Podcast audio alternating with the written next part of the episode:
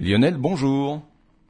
Bonjour. Alors aujourd'hui, dans cette émission En route vers les étoiles, on va parler, vous allez nous parler du volcanisme une nouvelle fois, puisqu'on a abordé ce thème dans différentes émissions. Et cette fois-ci, c'est sur un satellite, petit satellite Io. Euh, comment se fait-il, euh, enfin vous allez nous le dire tout à l'heure, mais je précède un peu votre propos, c'est un peu surprenant d'avoir sur un petit satellite comme ça euh, du volcanisme. Ah oui, évidemment, mais comme dans, c'est comme en français chez nous, dans, pour toutes les règles, il y a toujours des exceptions. Et effectivement, pour terminer ce, volet sur euh, le volcanisme dans le système solaire, il y a un cas particulier. C'est, euh, c'est une des lunes de Jupiter, c'est Io. Euh, il est tout petit, il est même plus petit que la Lune. C'est un objet qui devrait être froid et inactif depuis le temps maintenant. Et pourtant, géologiquement parlant, il est complètement actif. Il y a du volcanisme euh, actuellement sur Io et du volcanisme, non pas du cryovolcanisme euh, comme on a parlé la dernière fois, donc euh, de l'eau froide qui, est avec de l'énergie qui, est éjectée comme des geysers. Non, là c'est du vrai volcanisme avec du magma qui sort et de la lave. comment est-ce possible sur un si petit objet d'une euh, la règle générale, c'est l'évacuation de la chaleur interne, mais sur un corps aussi petit, ça devrait être terminé depuis longtemps. Et donc, il y a quelque chose, il y a un mystère sur Io dont on va parler tout au long de cette émission. Très bien, ben on se retrouve dans quelques instants. Alors Lionel, euh, justement, vous allez rentrer dans le sujet sur Io. Euh, comment expliquer qu'un corps céleste aussi petit puisse encore avoir une activité volcanique? Ben oui, Io, c'est vraiment, c'est vraiment l'énigme, hein. c'est l'exception qui confirme la règle, hein, évidemment. Euh, le volcanisme, on l'a dit depuis depuis euh, trois émissions maintenant, euh, c'est la conséquence de l'évacuation de la chaleur interne d'un objet. Alors les objets, ils se sont tous formés de la même façon. il y avait un disque de poussière autour de notre jeune étoile lorsque le Soleil s'est allumé dans le système solaire, et de toutes ces poussières-là, elles se sont agglutinées, elles se sont agglomérées les unes les autres pour former des objets gros, relativement gros, qui ont donné les planètes. Euh, donc des objets qui ont d'abord commencé à faire un centimètre, un mètre, dix mètres, cent mètres, un kilomètre, en se percutant. Parfois, ça a complètement désintégré un objet naissant donc ça a reformé des petits morceaux. Parfois les collisions, simplement c'était des collisions qu'on appelle plutôt élastiques, et donc ça a aggloméré des objets qui ont formé des objets de plus en plus gros. Et donc il y a eu les planètes, et de la même manière il y a eu des lunes, donc les satellites des planètes. Donc tout ça s'est formé exactement de la même manière. Les collisions sont quand même des, des euh, phénomènes assez énergétiques qui ont provoqué de la chaleur interne. Donc tous ces objets-là, avaient de la chaleur interne à évacuer. Évidemment, les plus gros objets avaient plus de chaleur que les plus petits, mais on va dire le phénomène était quand même tout à fait généralisé dans le système solaire. Chaque objet formé avait un noyau de magma, avait une surface en fusion avant que ça refroidisse, et finalement la surface refroidissant s'est solidifiée. Et donc tous les objets, on l'a dit, avaient un cœur donc avec un, manteau du magma, on va dire, donc un, un cœur chaud et de la chaleur qu'il fallait évacuer à travers une croûte beaucoup plus froide et une croûte euh, résistante, une croûte solide. Donc euh, la Terre, au début de sa formation, c'était un océan de magma, on va dire la surface en magma, en fusion, et puis la croûte a refroidi, s'est solidifiée, mais à l'intérieur, il y a toujours de la chaleur qui cherche à s'évacuer vers, vers l'espace, et donc on a du volcanisme. Mais c'est quelque chose qui n'est pas proportionné, on va dire. C'est-à-dire qu'un astre qui serait deux fois plus grand que la Terre, on va pas dire ce serait le même genre de volcanisme, mais simplement euh, à une échelle un peu plus grande parce que c'est deux fois plus gros, pas du tout. Si un objet est deux fois plus gros qu'un autre, en fait son volume est huit fois plus important. Donc on voit bien que là, il y a huit fois plus de, de matière chaude qui va évacuer sa chaleur. Donc pour un objet deux fois plus grand en taille, c'est un volume huit fois plus grand. Ça n'a rien à voir. Et la surface, pour autant, ne varie pas dans les mêmes proportions. La surface, ça varie au carré, donc c'est une surface qui est seulement quatre fois plus grande pour un volume de chaleur huit fois plus important. Et donc on voit bien que sur un astre deux fois plus grand, en fait, c'est quelque chose qui est deux fois plus actif, parce qu'il y a huit fois plus de chaleur dans quatre fois plus de surface. À l'inverse, pour un objet qui serait deux fois plus petit, eh bien, il y a huit fois moins de chaleur à travers une surface qui ne serait que quatre fois plus petite. Et donc ça veut dire que la, chaleur a beaucoup plus de facilité à s'évacuer dans un objet plus petit. Si la chaleur a plus de facilité à s'évacuer, eh bien finalement l'objet devient se refroidit beaucoup plus vite. Et donc c'est un astre qui devient mort. Et c'est pour ça que sur la Lune, sur Mercure, qui sont des astres plus petits que la Terre, ce sont déjà des astres morts. Sur Io, dont on, dont on va parler, qui est un astre qui a, on va dire, globalement, c'est la taille de la Lune. La Lune, c'est 3400 km. Io, c'est 3600 Oui, c'est tout petit, quoi. Donc, ben voilà. Et Io, c'est la même taille que la Lune. La Lune est un objet mort. Il n'y a pas de volcan actif sur la Lune. Il y a encore un peu de chaleur à l'intérieur, mais la croûte est tellement maintenant épaisse, solide et froide, la chaleur interne ne parvient plus à s'échapper de la Lune. Et donc, il n'y a plus rien à la surface. Ça va refroidir gentiment, mais plus à la manière d'un volcanisme actif comme sur la Terre. Io, qui ne fait que 200 km de plus en diamètre, donc c'est vraiment la taille de la Lune, lui pourtant, c'est complètement le contraire. On voit des volcans en activité, et il y a même beaucoup plus de volcans en activité sur Io qu'il n'y en a sur la, sur la Terre. Donc comment se fait-il que cette chaleur interne, qui est de la, du même ordre de grandeur que celle qu'il y a sur la Lune, parvienne encore à s'échapper à la surface de Io avec des, des, des, des cratères, des, volcans un petit peu partout sur Io, alors qu'il devrait être aussi mort que sur la Lune. Donc, c'est de cette énigme-là qu'on va parler. C'est un astre tout petit, mais qui, est, loin d'être mort pour l'instant. Bien, j'ai ma petite idée, hein, sans être spécialiste, mais on voit ça tout à l'heure. Lionel, donc on va aborder ce mystère, vous allez aborder ce mystère du volcanisme sur Io, et moi j'ai ma petite idée, hein. est-ce que des fois la présence très proche de Jupiter ne joue pas un rôle? Ah, absolument. Alors, ça, vient effectivement des, ce qu'on appelle les forces de marée et les forces de marée de Jupiter. Et là, c'est quand même pas rien parce que Jupiter, c'est quand même la plus grosse planète du système solaire. Et donc, les forces de marée exercées par Jupiter sur toutes ces lunes, c'est quelque chose qui est d'un autre ordre de grandeur que ce que fait la Terre, par exemple, sur la Lune, plus qu'on connaît plus, c'est ce que fait la Lune sur la Terre. On connaît les marées océaniques. Euh, la Lune est quand même pas très grosse. Imaginez que la Terre, évidemment, déforme la Lune aussi. La Lune, c'est comme un ballon de rugby. La Lune, euh, déformée par la Terre, il y a, elle est allongée, on va dire, de 9 mètres. Donc voilà euh, la déformation de la Lune provoquée par la Terre. Mais c'est une déformation permanente. Permanente. Alors je m'explique. C'est parce que, à cause des forces de marée, donc il y a une déformation mais il y a aussi un autre phénomène qui est ce qu'on appelle la rotation synchrone. la Lune est synchrone, sa rotation a été synchronisée. Ça veut dire qu'elle nous montre toujours la même face. On voit toujours la même face de la Lune, et l'autre partie, on appelle ça la face cachée. C'est pas une face qui est toujours à l'ombre, hein, pas du tout. Hein. Pendant pendant deux semaines, l'orbite de la Lune, c'est un mois à peu près autour de la Terre.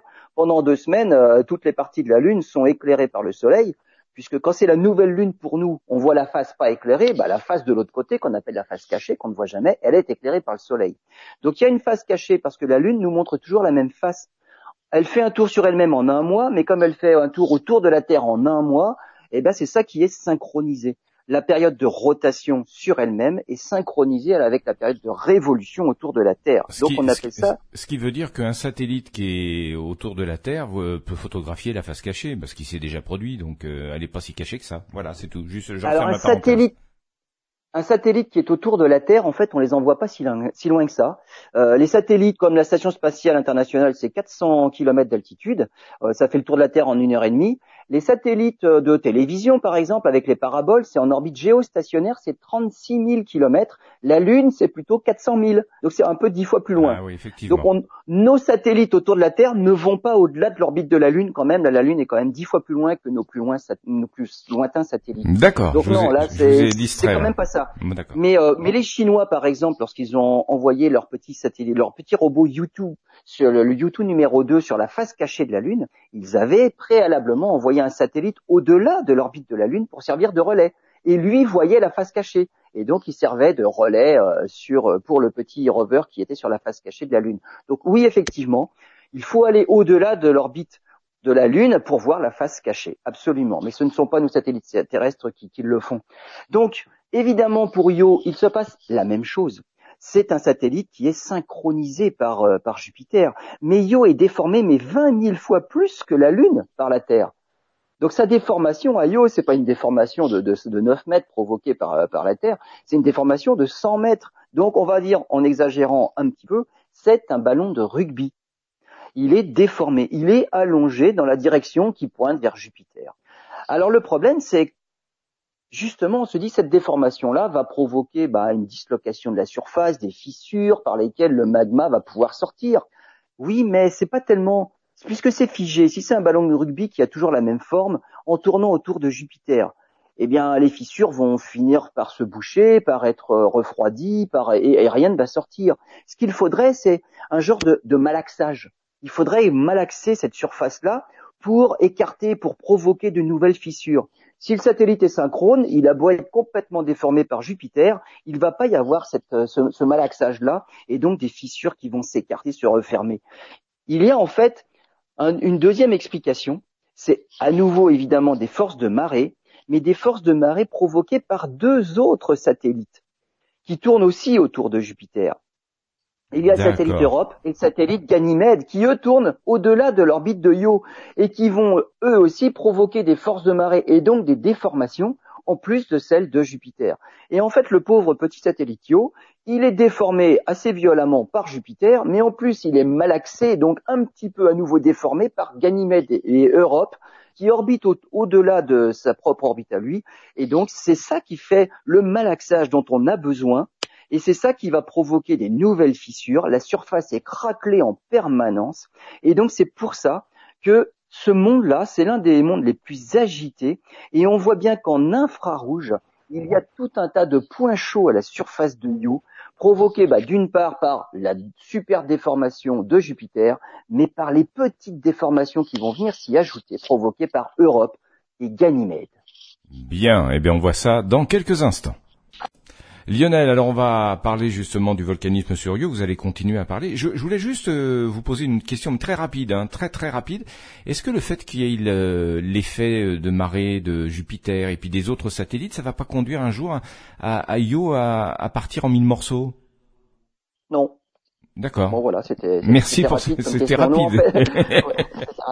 Alors non, mais la question est excellente euh, par ailleurs, c'est qu'il existe effectivement une distance en deçà de laquelle un objet qui se rapprocherait trop de sa planète, hein, c'est valable pour la Lune et pour la Terre, mais Io autour de Jupiter, euh, les forces de marée seraient plus fortes que les forces de cohésion du satellite en question. Et là, il serait complètement disloqué. Donc oui, ça existe. Euh, on appelle ça la limite de Roche. C'est un, certain monsieur Roche qui a, qui a découvert ça, qui, qui a calculé ça. Euh, ça existe, mais Io est quand même au-delà de cette limite-là. Donc il ne partira pas en morceaux parce qu'il est trop loin, il est plus loin de cette limite-là. Tout comme la Lune ne partira pas en morceaux, elle est au-delà de cette limite-là. Mais toutes les planètes ont une limite de Roche en deçà de laquelle si un objet passe euh, cette limite-là et il est complètement disloqué. Donc c'était une excellente question. Ah bah mais Io n'en est pas là. Io est au-delà de cette limite-là. Donc il va pas se disloquer, mais il est juste un petit peu malaxé pour faire de magnifiques volcanismes. Et, et, le prénom de ce monsieur Roche était pas Pierre, j'espère. Non, enfin bon, voilà, c'est fait. Facile. Édouard Roche. Non, c'était pas Pierre. Alors en fait, ce volcanisme-là, on l'a découvert euh, en septembre, euh, on, l'a découvert ça en 1979 euh, suite au lancement des premières sondes voyageurs à, destination bah, des, grandes planètes du système solaire. Lancement en septembre 77 avec Voyager 1, Voyager 2, et elles sont arrivées, euh, ces sondes-là, autour de Jupiter en janvier 79. Et Voyager 1 est passé au plus près notamment de, de Jupiter le 5 mars 1979 et elle est passée notamment à 278 000 km de la surface des nuages de Jupiter euh, et, le 5 mars, survol de Io aussi à 18 460 km. Euh, une phase d'observation qui s'est achevée euh, fin avril, parce qu'en fait Voyager 1 n'était pas destiné à se mettre en orbite autour de Jupiter, elle partait après pour, pour Saturne. Voyager 2 est passé 18, 18, semaines plus tard que Voyager 1, et survol de Jupiter en juillet 79, et la trajectoire a été recalculée pour passer au plus près d'un satellite de Jupiter, c'était le satellite Europe et non pas Io. Elle est quand même passée euh, à un million de kilomètres de Io et elle a confirmé l'activité volcanique avec notamment une célèbre photo sur laquelle on voit sur le bord de un panache volcanique. Euh, donc une surface vraiment unique en termes de, couleur et de morphologie. Et il a fallu attendre dix ans. Hein. Euh, alors dix ans pour envoyer la, la sonde suivante, c'est Galiléo. Galiléo a été envoyé en 1989 et elle, par contre, s'est mise en orbite autour de Jupiter en 1995 pour étudier bah, Jupiter d'un peu plus près. Et on a euh, modifié la trajectoire régulièrement pour passer au plus près de chacun de ces satellites pour les voir en gros plan.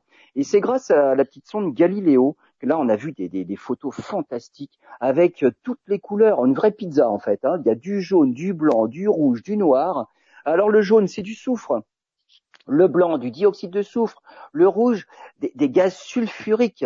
Euh, et donc tout ça, des dépôts très récents. On n'observe aucun cratère d'impact à la surface de Io. On n'a que des cheminées volcaniques. Et donc s'il n'y a aucun cratère d'impact, alors que Io a été bombardé autant que sur la Lune, hein, il y a autant de cratères sur Io que sur la Lune, sauf qu'ils sont recouverts régulièrement, systématiquement et continuellement par l'activité volcanique et par des, couches de lave. Et donc, ce sont des dépôts très récents qui viennent bah, effacer les traces d'impact à la surface de Io. Donc, aucun impact, ça veut dire surface jeune. Euh, on a découvert des, laves de silicate d'âges différents qui couvrent toute la surface. Euh, les calderas sur Io, puisqu'il y a plein de volcans, ça couvre quand même 2% de la surface. Mais de ces 2% donc de, de, de caldeira, s'échappe plus de la moitié des émissions de chaleur qu'on peut observer par exemple en infrarouge. Donc Io, c'est spectaculaire en infrarouge, ça scintille de partout. Euh, et on peut l'observer, alors non seulement avec des satellites qui étaient autour de Io, autour de Jupiter, mais qui passaient proche de Io, euh, mais aussi depuis la Terre. On l'a observé avec New Horizons, aussi une petite sonde qui était partie vers Pluton. Ça, c'est la dernière à être passée euh, à côté de Io. Alors là, maintenant, on a Juno. Euh, Juno est en orbite autour de Jupiter et nous envoie elle n'est pas destinée à étudier Io, donc elle passe pas régulièrement proximité de Io, elle passe euh, proche de Jupiter. Mais donc Juno nous montre aussi de l'activité volcanique en infrarouge, mais on peut maintenant, avec de grands télescopes et surtout la toute nouvelle technologie, étudier Io même depuis la Terre et les gros télescopes terrestres.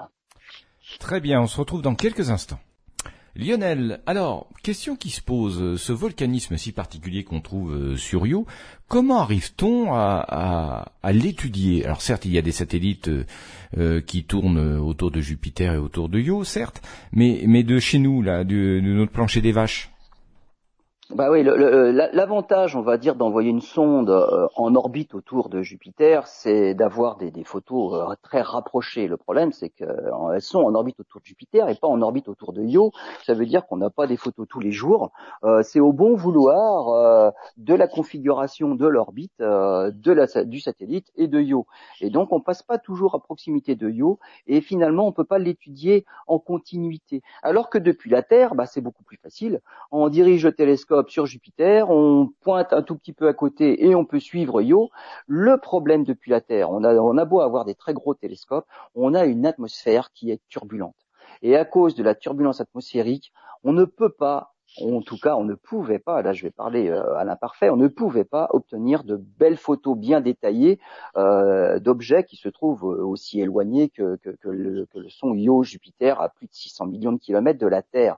L'atmosphère, imaginez c'est on traverse un milieu comme un aquarium par exemple et euh, on essaye d'observer ce qui se passe de l'autre côté de l'aquarium pendant que quelqu'un est en train d'agiter l'eau. Eh ben la turbulence atmosphérique fait que bah, à travers quelque chose qui est turbulent, eh ben on peut pas bien voir, on peut pas voir des images nettes.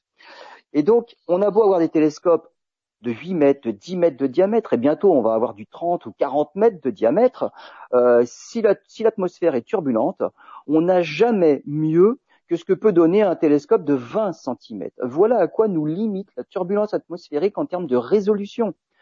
Euh, un télescope de 20 cm, c'est, ça permet de voir un cratère d'un kilomètre, d'un kilomètre sur la Lune. Euh, et on ne peut pas faire plus petit que ça. Même mm. avec un télescope de 10 mètres, à cause de la turbulence atmosphérique, on est limité à cette résolution-là. C'est guère que 1 kilomètre sur la Lune. Alors, heureusement, la technologie a progressé et on a réussi à développer ce qu'on appelle de l'optique adaptative. On va adapter le train optique et le train optique, ce sont des miroirs. Les télescopes sont faits de plusieurs miroirs pour capter la lumière. Des gros télescopes qui captent beaucoup de lumière, donc qui sont très lumineux, et des grands télescopes qui doivent avoir la possibilité de voir de fins détails à une condition, compenser l'atmosphère qui est turbulente. Et pour ça, on a développé des, appareils qui permettent de, déformer des miroirs. Alors la turbulence atmosphérique fait que la lumière n'arrive pas en même temps de tous les côtés euh, à travers l'atmosphère. Et en fait, il faut déformer le miroir pour que tout le front d'onde qui arrive sur le miroir arrive en même temps. En fait, la turbulence atmosphérique, c'est ça. C'était comme des petites vagues à la surface de l'eau. Eh bien, il faut adapter la surface du miroir à la surface de toutes ces vagues pour que ça touche la surface de l'eau exactement au même moment. Et donc, on va déformer un miroir. Alors, c'est pas un miroir de 8 mètres qu'on va déformer, ça, on n'a pas encore la technologie, mais le grand miroir de 8 mètres va concentrer la lumière sur des miroirs secondaires, puis tertiaires, puis des miroirs plus petits qui, eux, seront déformés un tout petit peu, euh, plusieurs fois par seconde. Alors c'est même des centaines de fois par seconde, hein, on arrive à des centaines de hertz, 100 fois par seconde, et on va s'adapter à la turbulence atmosphérique. Et ça, c'est magique. Ça rend l'image nette, comme s'il n'y avait pas d'atmosphère. Maintenant, on est même capable de mesurer la turbulence à différentes altitudes dans l'atmosphère. Parce que la turbulence à 1 km d'altitude n'est pas la même que la turbulence à 10 km d'altitude. Oui, j'imagine. On est capable d'analyser ça, d'analyser le front d'onde à différentes altitudes et de déformer le miroir en conséquence. Et là, on a une image tout à fait nette et on obtient alors la résolution théorique d'un télescope de 10 mètres. Et grâce à ça, on peut mesurer et on peut observer dans l'infrarouge des, des, des, des, lacs de lave dans, certains cratères sur Io. Et notamment, on a Loki Patera. Alors, les calderas sur, euh, sur Io, on appelle ça des pateras. Et le, le, cratère Loki, le volcan Loki, qui a une caldeira de 200 km de diamètre. Alors en plus, il est gentil, c'est qu'il est tellement grand que c'est quelque chose qui est facile à voir, parce que un cratère tout petit, c'est encore plus difficile à voir, c'est un tout petit détail. Là, on a quand même une caldeira de 200 km de diamètre qui a une superficie de 21 500 km Donc le cratère Loki, ce lac de lave sur, euh, sur Io, on peut l'étudier grâce à nos super télescopes de la classe des 10 mètres. Et en plus, en infrarouge, c'est facile à observer parce que on voit les points chauds beaucoup plus facilement. Donc grâce à cette optique adaptative que l'on installe sur nos gros télescopes terrestres, alors on peut faire une étude euh, au long cours qui va durer dans le temps parce que là, depuis la Terre, on peut observer Io bah, tant qu'on veut. Et donc, on va pouvoir étudier les différentes activités de ces volcans sur Io. Et vous allez voir qu'on peut étudier ce qui se passe notamment sur certains volcans euh, au cours du temps. Et là, c'est vraiment tout à fait intéressant. Eh bien, on voit ça dans quelques instants. Alors euh, Lionel, qu'est-ce qu'on peut observer de si intéressant? Vous nous avez déjà mis l'eau à la bouche il y a quelques instants en nous parlant de ces lacs de lave qu'on peut observer de la Terre, mais qu'est-ce qu'on peut voir d'autre d'intéressant et de passionnant? Alors, puisqu'on peut, on peut mesurer euh, et on peut voir des petits détails qui permettent de, discerner euh, une caldeira d'une autre, alors on peut étudier l'évolution de, de l'activité volcanique à la surface de Io. on a dit tout à l'heure Io en fait est déjà déformé mais de manière continue par Jupiter, mais il est malaxé en plus par des satellites qui se trouvent euh, au-delà de Io. Euh, il y a Europe par exemple. Europe est un peu est de la même taille que Io, il est même tout petit peu plus petit, mais on va dire c'est bon, c'est un satellite un peu jumeau de Io. Io et Europe sont en résonance. Ça veut dire que à chaque fois que Io fait deux tours, Europe en fait un.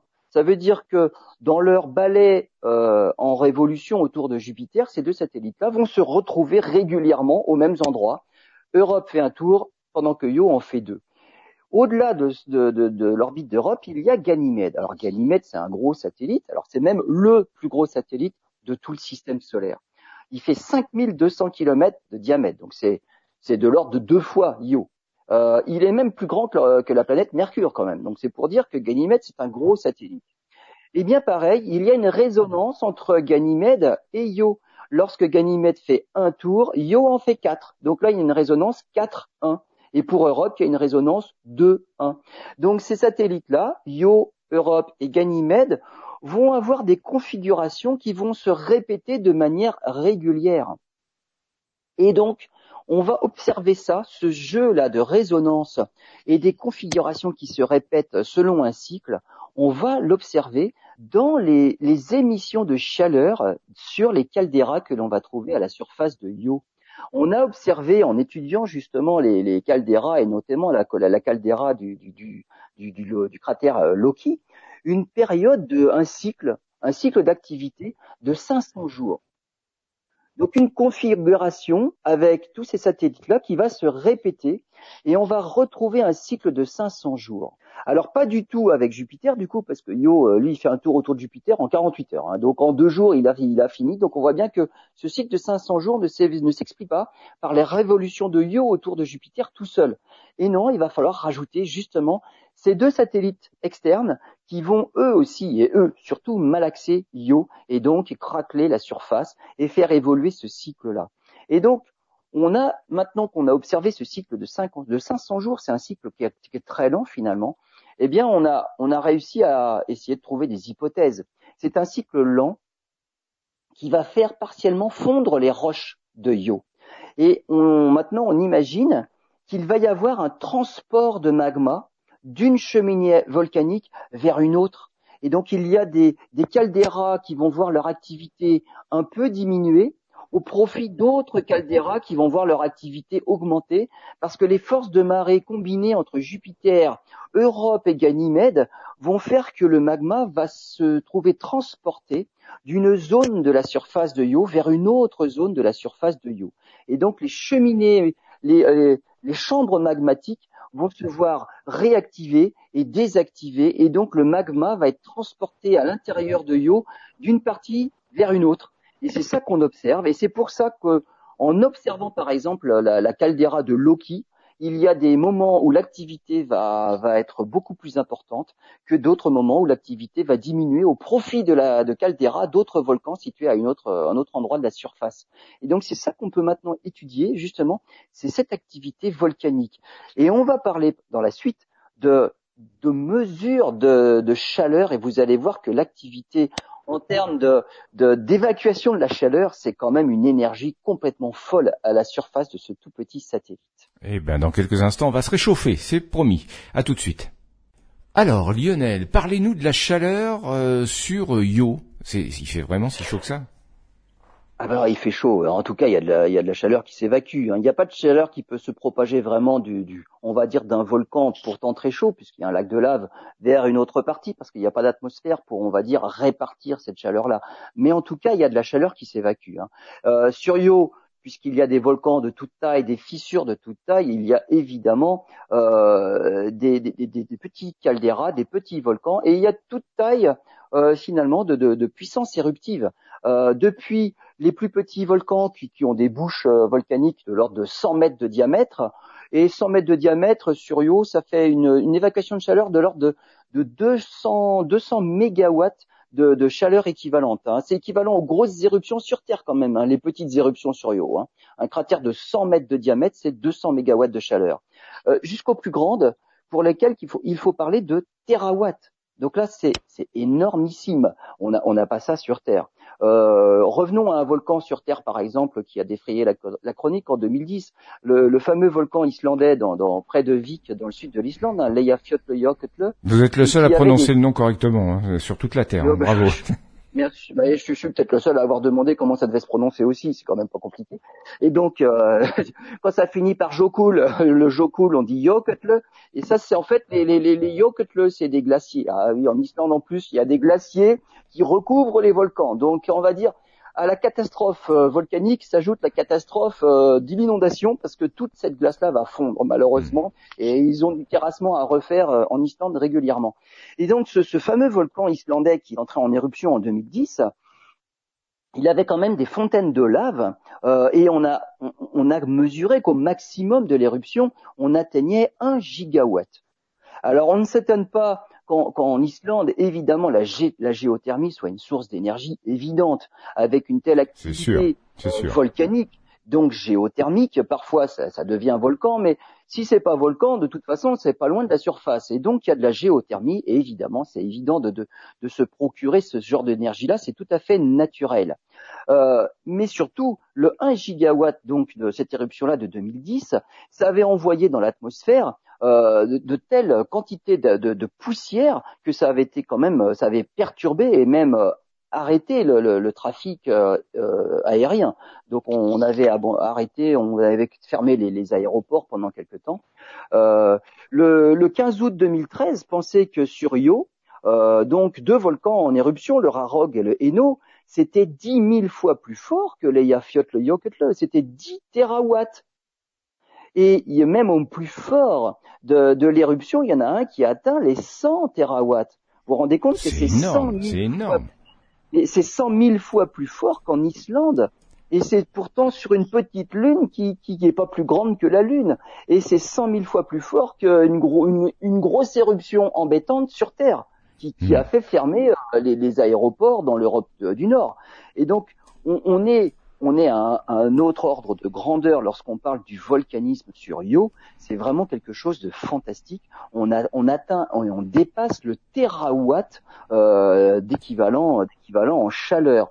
Donc il y a énormément d'énergie qui s'échappe de manière, eh ben, de, de manière géologique hein, par le volcanisme. Donc on voit que cette façon-là euh, d'évacuer de la chaleur, c'est vraiment quelque chose d'important sur tous les astres du système solaire et Io est tellement malaxé, perturbé, déformé, et il y a tellement de fissures que ça peut s'évacuer facilement. Et sur un tout petit astre comme Io, il y a beaucoup plus de chaleur finalement qui s'évacue que, que ce qu'il y a sur Terre. Et finalement sur Terre, on parle actuellement d'éruptions volcaniques. Et en Islande, il y en a encore une qui, a commencé euh, le mois dernier, par exemple. Alors là, on est dans le sud de l'Islande. On a une ce qu'on appelle une éruption fissurale, parce que c'est l'Islande se trouve malheureusement ou heureusement, peu importe, euh, au-dessus d'une faille médio-océanique. Hein, L'Atlantique est séparé en deux. Le nord-ouest de l'Islande se trouve sur la plaque américaine, la plaque continentale américaine. Le sud-est de l'Islande, c'est sur la plaque eurasienne. Et ces deux plaques-là s'écartent plusieurs centimètres par an. Bah, si ça s'écarte, forcément, on a une belle fissure. Et par cette fissure-là, bah, s'échappe du magma. Et donc, tout le long de la fissure, actuellement, là, depuis, depuis deux mois maintenant, on a une éruption fissurale dans le sud-ouest de, de, de l'Islande. Et donc, on a tout un tas de cheminées volcaniques. Euh, mais c'est un volcanisme qui n'atteint pas, et de loin, le volcanisme dont on parle sur Io et on est loin du terawatt. Mais vous voyez de, quel ordre de grandeur on est en train de parler. D'accord, on se retrouve dans quelques instants. Bon, Lionel, euh, vous nous avez parlé du volcanisme, mais il y a d'autres choses passionnantes du fait de ce volcanisme, sans doute, qui se passent, ces interactions entre Jupiter et son satellite. Qu'est-ce qui, qu'est-ce qui, qu'est-ce qu'il y a? Les, éruptions volcaniques, évidemment, ça, ça projette de la matière euh, à l'extérieur. Euh, il y a des éruptions, les panaches volcaniques, hein, ça peut monter jusqu'à 300 km d'altitude. C'est encore un autre ordre de grandeur par rapport à ce qu'on voit sur Terre. Euh, là, quand on parle de volcans sur Terre, on, dit, allez, c'est la poussière jusqu'à 10 km d'altitude. sur Io, on parle plutôt de 300 km d'altitude. Et donc, elle a une petite orbite. Io, c'est un satellite qui est proche de Jupiter, elle tourne en 48 heures. Elle est à 400, 422 000 km. En fait, c'est à peu près l'orbite de, la Lune. C'est un peu plus loin, un peu plus grand que l'orbite de la Lune autour de la Terre, mais c'est à peu près comme la Lune autour de la Terre. Donc Jupiter, euh, Io est vraiment proche de Jupiter. Et à cette distance-là, Io traverse les lignes de champ magnétique de Jupiter. Si, on envoyait une petite sonde autour de Io, en orbite sur Io, c'est une petite sonde qui, qui, vraiment aurait du mal à, survivre très longtemps à cause de ces lignes de champ magnétique intenses. C'est vraiment des, zones de radiation terribles et il faut envoyer des sondes blindées au niveau électronique pour pouvoir euh, résister avec, euh, avec de, telles, de telles lignes de champ magnétique. Et donc ces éruptions magnétiques, ces éruptions euh, volcaniques, qui envoient des particules dans l'atmosphère de Io, mais surtout en interaction avec la magnétosphère de Jupiter, ça crée un courant électrique. Et on parle là d'un courant de 1 million d'ampères sous 400 000 volts de tension. Là encore, on a une puissance électrique de l'ordre du terawatt. Et ça, ça n'est rien comparé aux forces de marée. Hein. les forces de marée qui déforment Io, c'est quelque chose d'important au niveau euh, au niveau puissance. Mais quand même, on, a une puissance électrique à cause de ces particules. On parle de quoi? Des atomes neutres de soufre, mais on parle d'atomes d'oxygène, de sodium, de potassium. Tout ça s'est éjecté autour de Io euh, dans une zone, euh, dans une zone qui va jusqu'à 6 rayons de Io. Donc autour de Io, il y a une sorte de bulle d'atomes euh, eh bien qui, qui, qui, est en provenance de, du centre de la Lune. Hein. Ce volcanisme-là, il éjecte des particules. Donc Io baigne dans une bulle de, de particules qu'il éjecte en permanence. Et en tournant autour de Jupiter, cette bulle-là, en fait, ça crée une sorte de bouée. On appelle ça un tor. Mais en fait, c'est une forme de bouée. Imaginez que c'est pas juste une petite orbite euh, bien ponctuelle autour de Jupiter, non, non, c'est une orbite qui a une forme de bouée. c'est un tor et une bouée de, nuages de particules en orbite autour de Jupiter. Et donc, c'est ce, nuage de particules qui a la forme d'une bouée, c'est un couplage aussi, on appelle ça un couplage parce que c'est des interactions avec le champ magnétique de Jupiter. Et dans la haute atmosphère, ça va créer un courant électrique, des particules chargées qui vont partir de Io et qui vont rejoindre les pôles de Jupiter en suivant les lignes de champ magnétique de Jupiter. Et donc ce, courant, ce flot de particules chargées va créer un courant électrique. Et dans la haute atmosphère de Jupiter, ces particules chargées-là, en interaction avec l'atmosphère, ça va créer des aurores polaires. C'est exactement ce qui se passe sur Terre avec les particules chargées en provenance du Soleil. Bien sûr. Ça entre en ça, entre en interaction. Donc ça, ça suit les lignes de champ magnétique de la Terre et ça va entrer dans la haute atmosphère de la Terre, ça va exciter les atomes euh, de l'atmosphère de la Terre et en se désexcitant, ça va émettre de la lumière. Donc c'est les particules chargées en provenance du Soleil créent des aurores polaires sur la Terre. Les particules chargées en provenance de Io, à cause de toutes ces éruptions volcaniques là, eh bien ça va créer des aurores polaires sur les pôles de Jupiter. Et donc on a des on a des aurores polaires sur Jupiter, évidemment euh, dues aux particules qui viennent du Soleil. Mais en plus, on a des aurores polaires sur Jupiter qui sont créées par ces éruptions volcaniques de Io. Donc Io a ses propres, euh, créé ses propres aurores polaires sur Jupiter. Donc c'est un phénomène qui, provient aussi de ces fameuses euh, éruptions volcaniques euh, de Io autour de Jupiter. Alors Lionel, pour conclure cette émission, j'imagine que Io, nous n'en sommes qu'au début de son exploration et de sa découverte. Et, bien sûr, et en plus, avec juste ce qu'on découvre même depuis la Terre, on a une, une seule envie, c'est d'y aller pour observer tout ça, étudier tout ça de beaucoup plus près. Alors, euh, la seule solution, c'est d'y envoyer des sondes. Il y a une sonde actuellement hein, en orbite autour de Jupiter. Elle a été lancée en 2011, c'est Juno. Euh, elle est en orbite autour de Jupiter depuis euh, juillet 2016 mais évidemment, elle est principalement orientée autour de Jupiter, sur l'étude du Jupiter, de son champ magnétique. Io n'est pas du tout un objectif prioritaire pour Juno. Euh, pour autant, euh, on essaye quand même de tourner les caméras vers, euh, vers Yo le plus possible, mais comme on passe pas spécifiquement proche de Yo, on fait ce qu'on peut avec. Hein. Mais en tout cas, on a que ça en orbite proche, on va dire, dans, dans, dans le système de dans le système viens actuellement. En décembre 2017, Juno a quand même découvert une nouvelle source de chaleur, alors probablement un nouveau volcan sur Io, mais on n'est quand même pas si proche que ça. En décembre 2018, on a observé une éruption avec un panache volcanique. Février 2020, on a eu le survol le plus rapproché, mais à quand même 195 000 kilomètres. C'est quand même pas tout près. Euh, qu'en est-il des futures missions? Alors on a euh, une mission de l'agence spatiale européenne, la mission JUICE, JUICE J J-U-I-C-E pour euh, Jupiter Ice Moon Explorer. Alors ça, ça veut dire c'est euh, c'est un orbiteur, mais pour les, lunes euh, glacées de Jupiter. Et donc, euh, c'est pour Ganymède et peut-être Europe, mais c'est surtout Ganymède qui est prévu et c'est pas du tout Io. Alors malgré tout, on essaiera de faire des photos depuis l'orbite de Ganymède, mais on, sera au-delà de l'orbite de Io. Lancement prévu pour 2022 avec une arrivée en 2029. Donc, euh, essaiera de voir, ben, en plus, en plus de l'étude de Ganymède, essaiera de suivre de loin l'activité volcanique de Io, mais elle n'est pas prévue principalement pour ça. Euh, une autre petite sonde, ce sera la sonde Europa Clipper de la NASA. Alors celle-là, elle est centrée sur Europe. JUICE est centré sur Ganymède, euh, Europa Clipper, c'est Europe. Lancement prévu en 2025 pour une arrivée pour la fin des années 2020. Et il faudra peut-être attendre euh, IVO pour Io Volcanic Observer. Celle-là, elle est prévue pour observer l'activité volcanique de Io. Mais pour l'instant, c'est une mission qui n'est qu'une proposition. Elle en est à l'état de proposition. Elle n'a pas été budgétisée. Elle n'a pas été votée. Donc, elle fait pas partie des projets pour la décennie, pour la décennie à venir. Elle fait partie d'un, tout un programme et c'est celle-là ou d'autres. Et donc là, il va y avoir, euh, il va y avoir débat et il va y avoir un choix.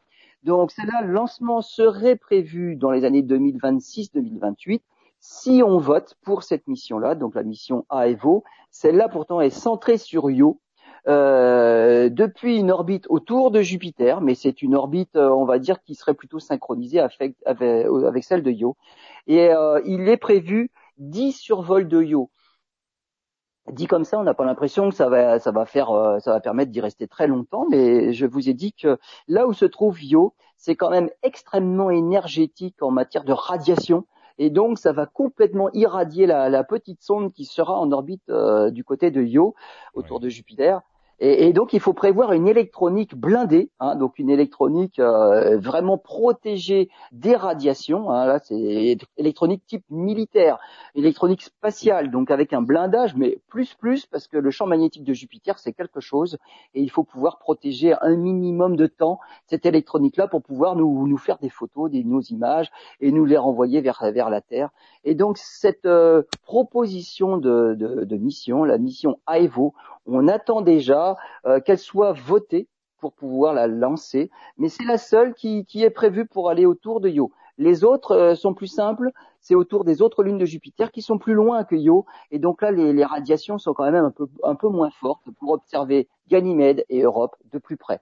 Donc on pense en savoir beaucoup plus sur toutes ces petites lunes de Jupiter dans un avenir plus ou moins lointain.